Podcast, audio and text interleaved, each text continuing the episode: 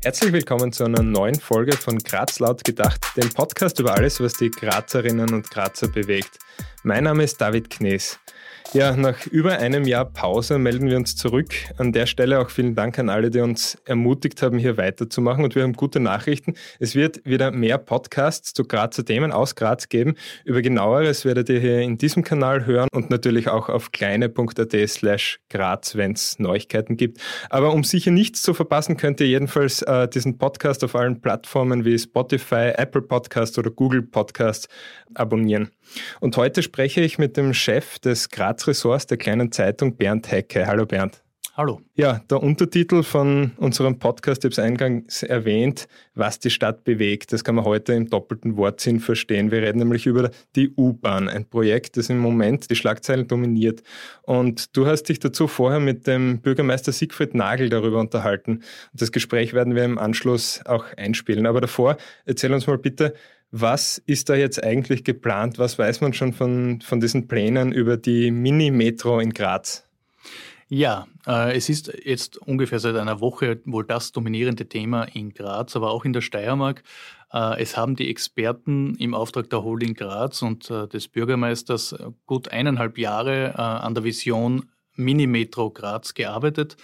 Entstehen soll eine Art U-Bahn-Kreuz, also eine Linie M1 von West nach Ost und eine Linie M2 von Nord nach Süd, die mit 27 Stationen relativ kleinräumig die Stadt erschließen soll. Gedacht daran ist, dass alles das, was von außen kommt, in Regionalbussen, Zügen, S-Bahnen äh, an Knotenpunkten umsteigen kann und dann schnell durch die Stadt kommt.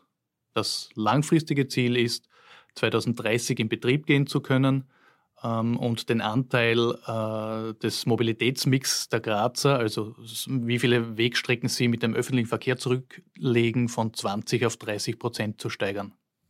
Mhm. Äh, das ist jetzt eine große politische Entscheidung, zu der man sich jetzt mal durchringen muss. Ähm, warum glaubst du, kommt genau ein Vorstoß dieser Art genau jetzt eigentlich? Ja, also jetzt könnte man äh, das partei- und politstrategisch sehen und sagen, wir sind im Jahr vor der nächsten Gemeinderatswahl. Da kommen immer große Visionen und große Themen auf den Tisch. Ehrlicherweise muss man sagen, dass der Bürgermeister schon lange ähm, versucht, eine weitere Ebene im öffentlichen Verkehr zu erschließen. Das heißt, die Vision der Murgondel, die ist so seit 2012 äh, ein bisschen im Raum gestanden und in der Luft gehangen sozusagen. Ähm, die ist in dieser Studie mit untersucht worden und als der schlechtere Plan B ähm, bezeichnet worden. Das heißt, die Metro ist besser in schnelleren Taktungen, attraktiver für den Umstieg. Das heißt, man kann es nicht nur Wahlkampf und, und parteitaktisches Kalkül hier erkennen, sondern da geht schon um einen großen Wurf und eine große Lösung, die der Bürgermeister glaubhaft erreichen will. Mhm. Ja, du hast jetzt schon angesprochen, eine Studie sagt, dass das im Vergleich zu der Gondel, der ja ähm, bis vor einigen Jahren noch öfters im Gespräch war, äh, vorteilhafter oder besser, effizienter, was auch immer wäre. Ähm, aber was sagen andere Experten oder du hast dich da wahrscheinlich schon mit, mit vielen Leuten drüber unterhalten. Wie ist da so in der Wissenschaft oder in, in, unter den Forschern, unter den Verkehrsexperten äh, die Meinung darüber? Oder gibt es da überhaupt eine, eine einheilige Meinung oder ist der auch geteilt? Hm, ja, es gibt natürlich immer, wo es viele Experten gibt, gibt es viele Meinungen, viele Standpunkte. Ähm, als einer der prominentesten, aber schon emeritierten äh, Verkehrswissenschaftler und Forscher, der Hermann Knoflacher, hat sich einer zu Wort gemeldet, auch im Interview mit uns, der das sehr skeptisch sieht. Der sagt, eine Stadt wie Graz braucht nicht ein weiteres System, also neben Bus, Straßenbahn, S-Bahn noch ein viertes System, das ist teuer, würde die Betriebskosten auf allen Ebenen erhöhen ähm, und wäre auch gar nicht sinnvoll. Er verfolgt eher einen, man möchte sagen, grünideologischen äh, Verkehrskurs. Er sagt, wenn nicht den Autofahrern Platz genommen wird, wenn nicht das Einfahren in städtische Zentren erschwert wird, sei es jetzt durch äh, Fahrbeschränkungen, Fahrbahnverengungen oder vor allem Parkraumbewirtschaftung, dann werden es nicht weniger Autos und wir haben das Stau- und das Feinstaubproblem auch in zehn Jahren noch. Andere wieder und nicht wenige waren in dieser Expertengruppe, die die Metro-Studie auch gemacht hat, sagen ganz klar, attraktive Umstiege, äh, Umsteigezeiten äh, ein attraktiver Takt von bis zu zweieinhalb Minuten. Das heißt, es ist dann wirklich so, wie man es in Wien auch kennt. Wenn einem die U-Bahn vor der Nase davonfährt, ärgert man sich nicht, sondern schaut in die andere Richtung und steigt in die nächste ein. Also mit so einer Attraktivität würde man es schaffen, die Leute vom Auto in die S-Bahn, in die Metro zu bekommen. Mhm. Also die Experten sind sich auch nicht alle einig. Äh, ich habe heute früh die Leserbriefseite aufgeschlagen. Da waren zahlreiche Beiträge von Leserinnen und Lesern der kleinen Zeitung zu dem Thema. Äh, äh, es ist ein emotionales Thema, es, be es bewegt die Leute und es ist sehr durchwachsen eigentlich. Ähm, wie ist das in der Bevölkerung? Gibt es da großen Rückhalt? Gibt es da ähm, eher Kontra? Wie schaut das aus? Also wie bei fast jedem Großprojekt, äh, das auch einen Realisierungszeithorizont von einer Dekade hat, ist es ein polarisierendes Projekt. Menschen können mit Projekten dieser Dimension, mit Visionen äh, nicht ganz leicht umgehen, weil es ja auch schwer vorstellbare Summen sind. Wir reden da von einer Bauzeit von fünf Jahren und zwar für jede Linie, was man ein bisschen zeitversetzt wahrscheinlich bauen müsste. Wir reden von 27 Haltestellen, die in offener Bauweise Wunden in, in, in das Herz der Stadt schlagen werden in dieser Zeit. Das heißt, da gibt es natürlich ganz viele Bautätigkeiten.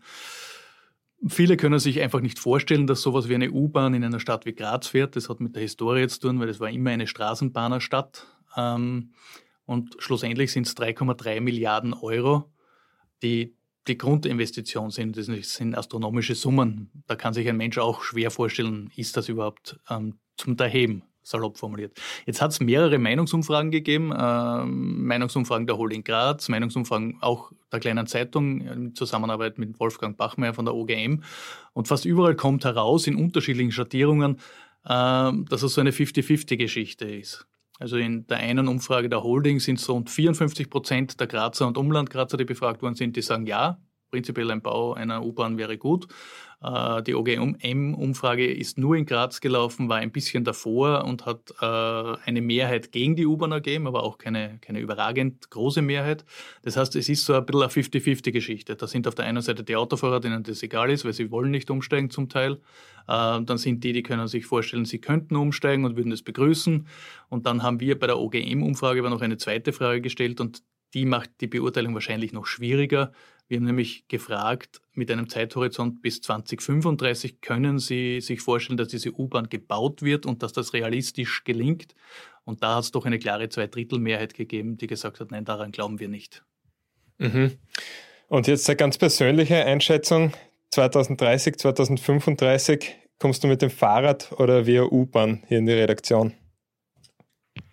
Ja, diese Frage ist für mich leicht zu beantworten, so die Gelenke noch geschmiert sind, wird es das Fahrrad sein, weil das das Verkehrsmittel meiner Wahl immer im urbanen Raum sein wird und auch im Winter ist. Äh, 2030 wird es die U-Bahn aus einem Grund nicht sein. Ich glaube nicht, dass sie in Betrieb sein wird 2030. Äh, ich hoffe aber, dass ein ÖV-Großprojekt in Graz irgendwann Realität sein wird. Vielleicht schaffen wir es bis 2035. Ob das die U-Bahn sein wird oder was anderes, hast du zudem noch eine Meinung? Ähm, ja, tatsächlich würde ich mir gerne die fünf bis sieben Jahre Projekt- und Bauzeit ersparen in dieser Stadt, weil das auch für den Radfahrer erfahrungsgemäß nicht sehr lustig sein wird. Äh, aber ich glaube, dass die Mini-Metro schon eine Vision ist, ja, wo schön wäre, wenn man sie zur Landung bringt. Oder wenn sie in den Bahnhof einfährt, um im Bild zu bleiben. Mhm. Ja, danke für das Gespräch und diese Einschätzungen. Bernd Hecke vom Graz Ressort und jetzt das Interview mit Bürgermeister Siegfried Nagel. Ja, einen schönen guten Tag, Herr Bürgermeister Nagel. Danke, dass Sie sich im Homeoffice für uns Zeit genommen haben. Äh, wir wollen uns über ein Thema unterhalten, das in den letzten Tagen für viel Aufregung, Emotion, äh, für viel ja auch dafür gesorgt hat, dass sich viele Menschen als Verkehrsplaner gemeldet haben, die das noch gar nicht wussten, dass sie sind. Äh, aber auch echte Verkehrsplaner haben sich gemeldet. Wir reden über die Mini-Metro, die U-Bahn oder die Stadtschnellbahn, wie Sie sie lieber nennen. Ähm, Wohin wird die Reise denn jetzt gehen? Wir haben eine Woche, wo eine Gemeinderatssitzung ist, wo das sicher auch ein Thema sein wird. Also wie schaut der Fahrplan des Siegfried Nagel zum Thema Mini-Metro aus? Ja, zuerst einmal äh, bin ich sehr, sehr froh, dass eine Idee und eine Lösung, die wir vorgeschlagen haben, durch Expertinnen und Experten jetzt so viel Echo bekommt, äh, so viel Staub aufwirbelt. Ich glaube, es ist wirklich notwendig, äh, dass wir das Verkehrsproblem äh, für die Grazerinnen und Graz, aber für die gesamte Region größer denken und weiterdenken, als wir das bisher getan haben. Wir beschließen ja fast in jedem Gemeinderat etwas für den öffentlichen Verkehr. Wir bauen ihn ununterbrochen aus. Schönes Beispiel. Letzte Woche gab es wieder das Kontrollgremium. Da wurde der Ankauf von 15 neuen Straßenbahnen schon beschlossen. Wir beschließen jetzt äh, in dieser Woche im Gemeinderat sogar den Ausbau äh, der BIM-Remise in der Steirergasse. Auch ein riesengroßes Projekt.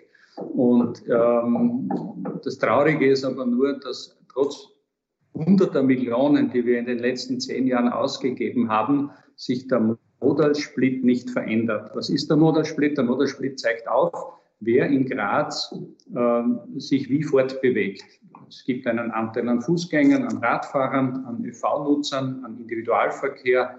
Und das Traurige ist, dass wir de facto seit Jahren oder Jahrzehnten eigentlich immer nur 20 Prozent ÖV-Nutzer. Und äh, seit mehr als einem Jahrzehnt, eigentlich schon eineinhalb Jahrzehnte, schreiben wir immer ein Ziel fest im Grazer Gemeinderat. Und dieses Ziel lautet, wir wollen es auf 30 Prozent öffentlichen Verkehrsanteil schaffen. Das heißt, 30 Prozent der Menschen, die sich in Graz aufhalten und unterwegs sind, sollen den öffentlichen Verkehr benutzen. Aber einen Sprung um 10 Prozent, also quasi um 50 Prozent mehr als bisher, ist nur zu schaffen, wenn wir über große neue Lösungen nachdenken. Und da war es schon traurig, wenn Sie zurückschauen, die letzten Monate, alle übrigen Parteien und Politiker, die auch zuständig sind, haben immer gesagt, nein, nein, wir machen das mit den Straßenbahnen und mit den Bussen. Äh, ich habe immer gesagt, das ist zu wenig und habe dann auch geschafft durch einen Gemeinderatsbeschluss und einen Aufsichtsratsbeschluss, dass sich die Holding mit der Tochter MUM einmal dieser Sache angenommen hat, so wie das auch andere Städte tun, mit einer ausgelagerten Planungsgesellschaft darüber nachdenken. Und jetzt haben sehr renommierte Experten auch unserer Grazer Technischen Universität, aber auch darüber hinaus uns Vorschläge gemacht, wie wir diesen Sprung schaffen können. Jetzt gibt es wie immer die Aufregung, zuerst wirst du belächelt, dann wirst du bekämpft und zum Schluss waren ja dann eh wieder alle mit dabei. Ich kenne das von vielen Projekten, ob das in Reininghaus war, ob es jetzt bei der Augartenbucht war, ob es beim Urkraftwerk war. Ähm, also ähm, ich glaube, die Nerven dafür zu haben, aber ich lasse mir de facto ähm, auch meinen Gestaltungswillen, für den werde ich mich nicht entschuldigen. Ich vermisse ihn bei anderen und ich hoffe, dass, dieses, dass diese Diskussion jetzt fruchtbar sein wird habe mich heute auch gefreut, dass auch in der Region die, die Bürgermeister von Graz Umgebung sich schon zu Wort gemeldet haben. Es ist ein regionales Thema, weil eine halbe Million Menschen möchte einfach gesünder, besser leben, schneller unterwegs sein. Und wir sind gefordert in der Politik. Ähm, wenn ich Ihre drei, äh, das Drei-Phasen-Modell aufgreifen darf, äh, dann sind wir nach dem Erst wirst du belächelt, glaube ich schon, dann wirst du bekämpft möglicherweise in dieser Phase, weil jetzt äh, viel Kritik kommt, ähm, dass zurückgewiesen wird. Es gibt allerhand äh, Meldungen dazu.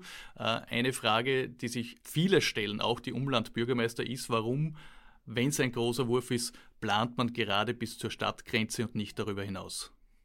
Ja, es ist ganz, ganz wichtig. Zuerst bin ich einmal dankbar für die Diskussion, die auch in den Medien schon stattgefunden hat. Ich glaube, dass auch Sie in Ihrem äh, Artikel vor zwei Tagen äh, jetzt sehr genau aufgezeigt haben, worum es jetzt geht. Es geht darum, dass wir diese Diskussion jetzt nicht als Wahlkampfgag abtun, dass wir diese Diskussion wirklich gemeinsam führen, zu einer Lösung kommen und dann mit dem Land und vielleicht mit dem Bund eine Entscheidung treffen, die äh, die nächsten 100 Jahre dann auch wirklich prägen könnte.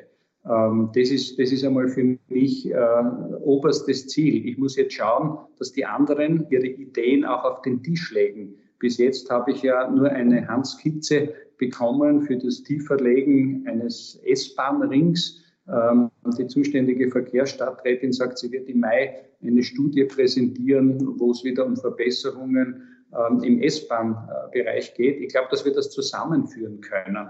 Und vielleicht eine, eine ganz wichtige Botschaft. Wir werden ja in absehbarer Zeit äh, die Kohlenbahn fertig haben.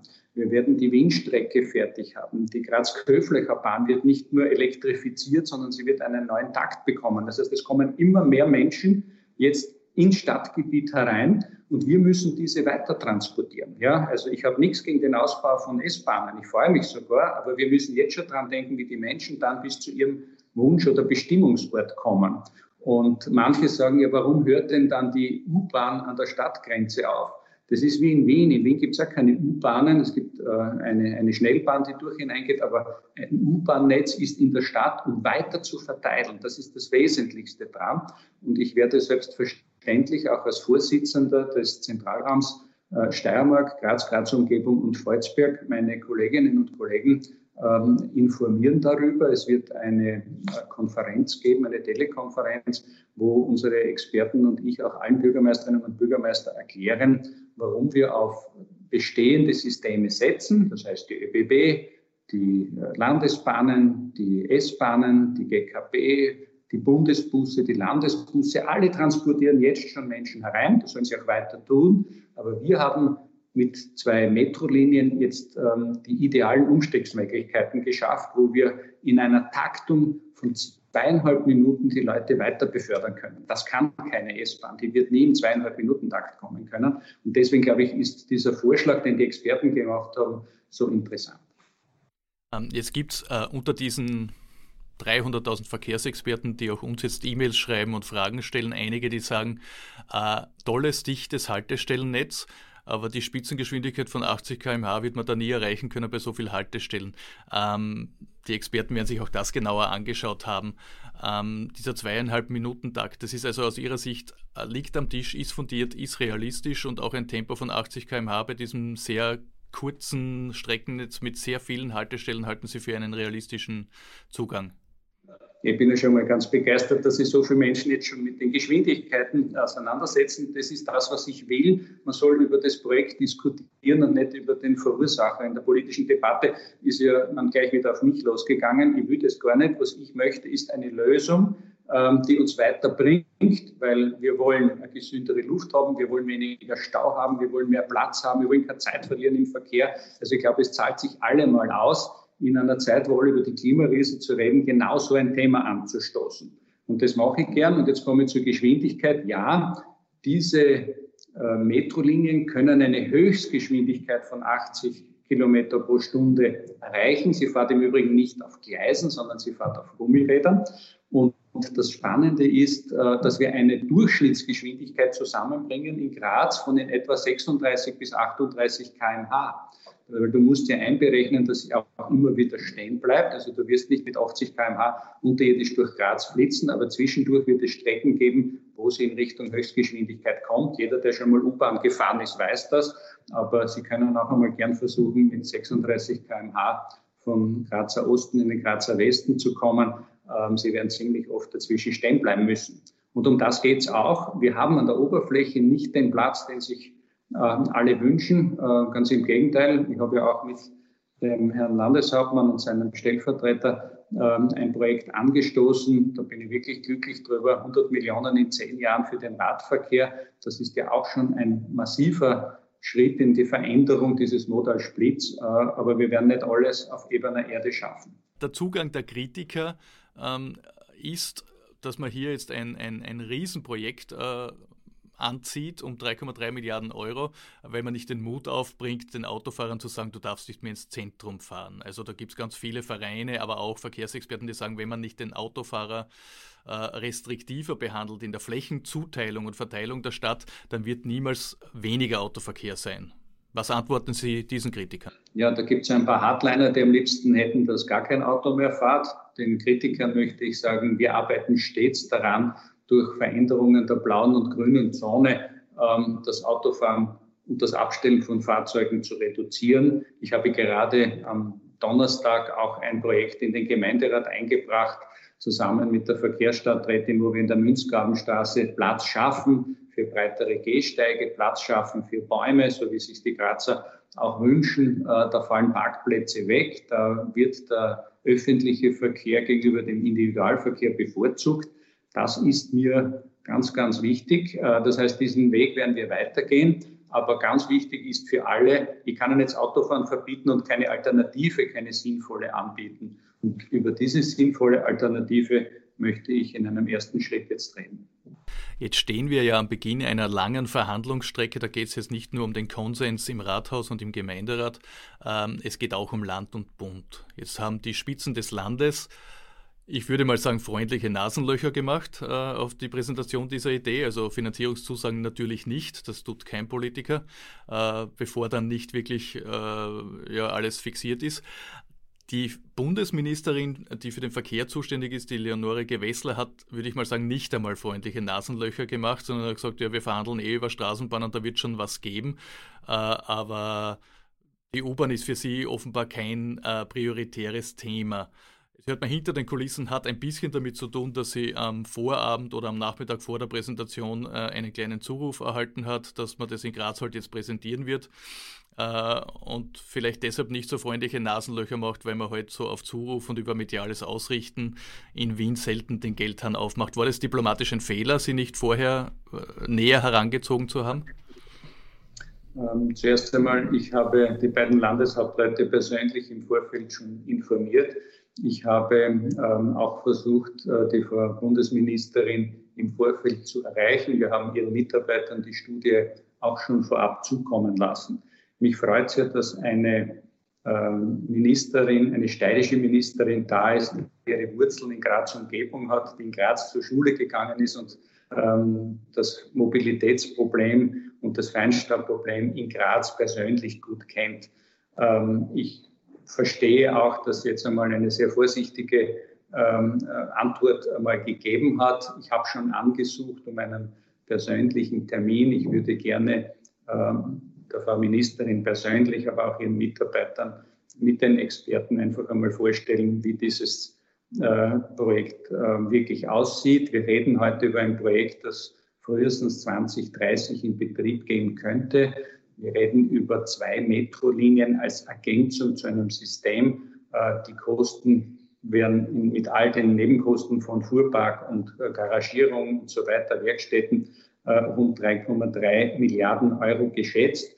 Und an diesen Kosten reiben sich alle. Ich möchte aber nur dazu sagen, dass man bei solchen Großprojekten entweder über einen Finanzierungszahn von 60 oder 100 Jahren im Eisenbahnwesen nachdenkt. Wenn man auf 100 Jahre geht, und bei der Europäischen Investitionsbank äh, sich finanziert und auch weiß, dass gerade jetzt in der Europäischen Union 700 Milliarden Mittel an Investitionen für einen Green Deal bereit liegen, dann ist es, glaube ich, der richtige Zeitpunkt. Und ich hoffe sehr, dass es mir gelingt, zuerst vor Ort viele Menschen zu überzeugen, vor allem alle, möglichst alle Parteien, auch wenn sie im Moment ähm, ähm schon auch einmal ähm, Kritik geäußert haben oder Probleme darin sehen. Und wenn wir mal in Graz dann ein fertiges Projekt haben, das strebe ich an, dass wir da bis zum Juni auch die anderen Ideen, sofern welche da sind, auf den Tisch legen und durch Experten diskutieren lassen und dass wir dann ab dem Juni äh, die Weichen stellen können. Das bedeutet, dass wir dann mit dem Land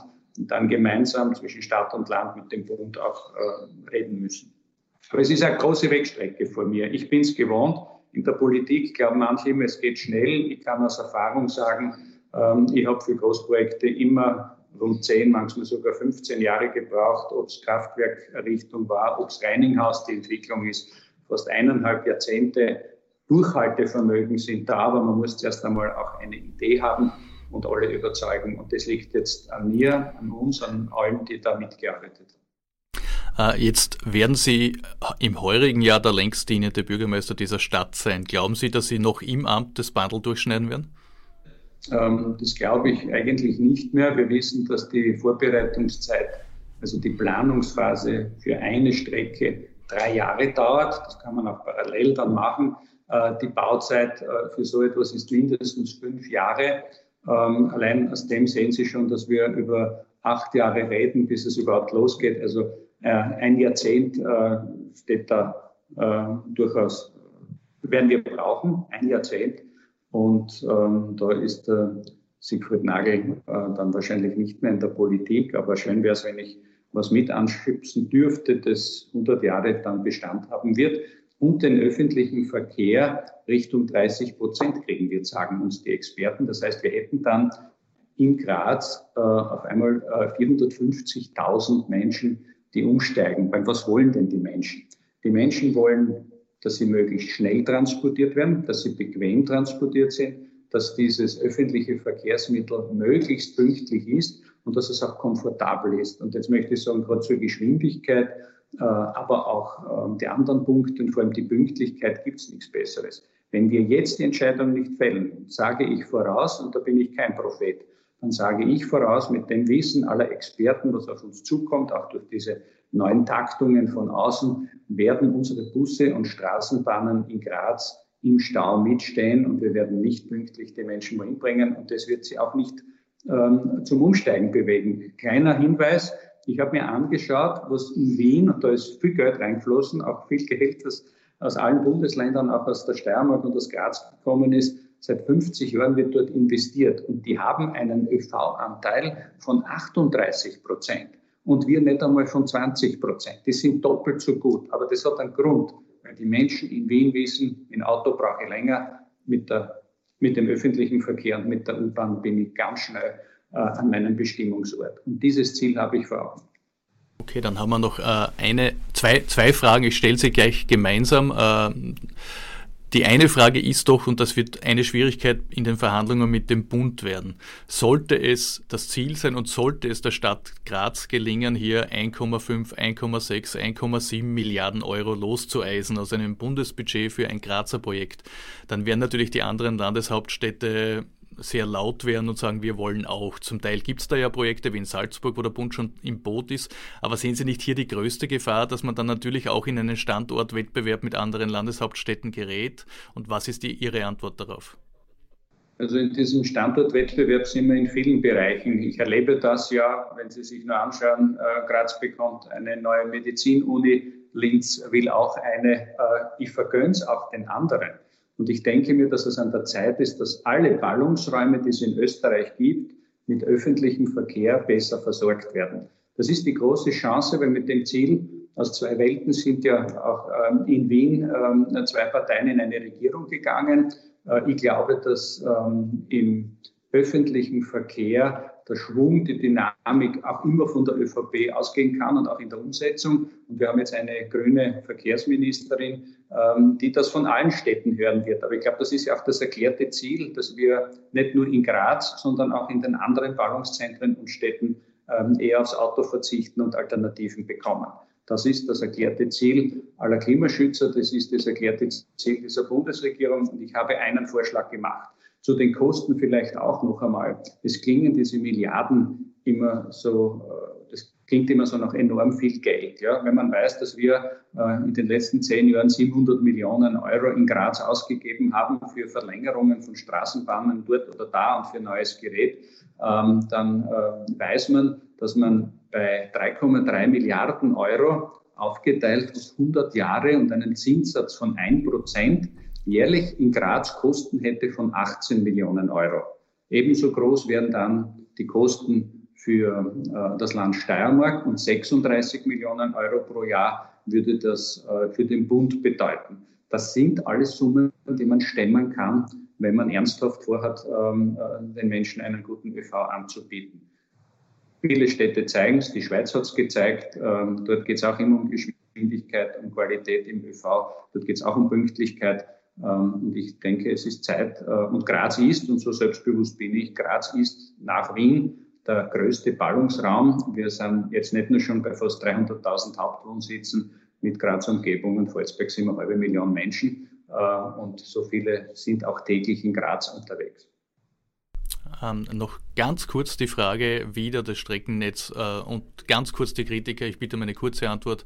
Ähm, viele haben uns geschrieben und gesagt, es ist ja nicht 25 Kilometer für 3,3 Milliarden, aber würde man das Straßenbahnsystem ausbauen, dann kriegt man weit mehr als 100 Kilometer Schiene, könnte über die Stadtgrenze hinausgehen. Warum ist das keine Option? Ähm, das ist aus mehreren Gründen keine Option. Die wichtigste ist vielleicht einmal ähm, die Betriebskosten. Viele, die jetzt mitdiskutieren, haben auch noch nie mitbezahlt.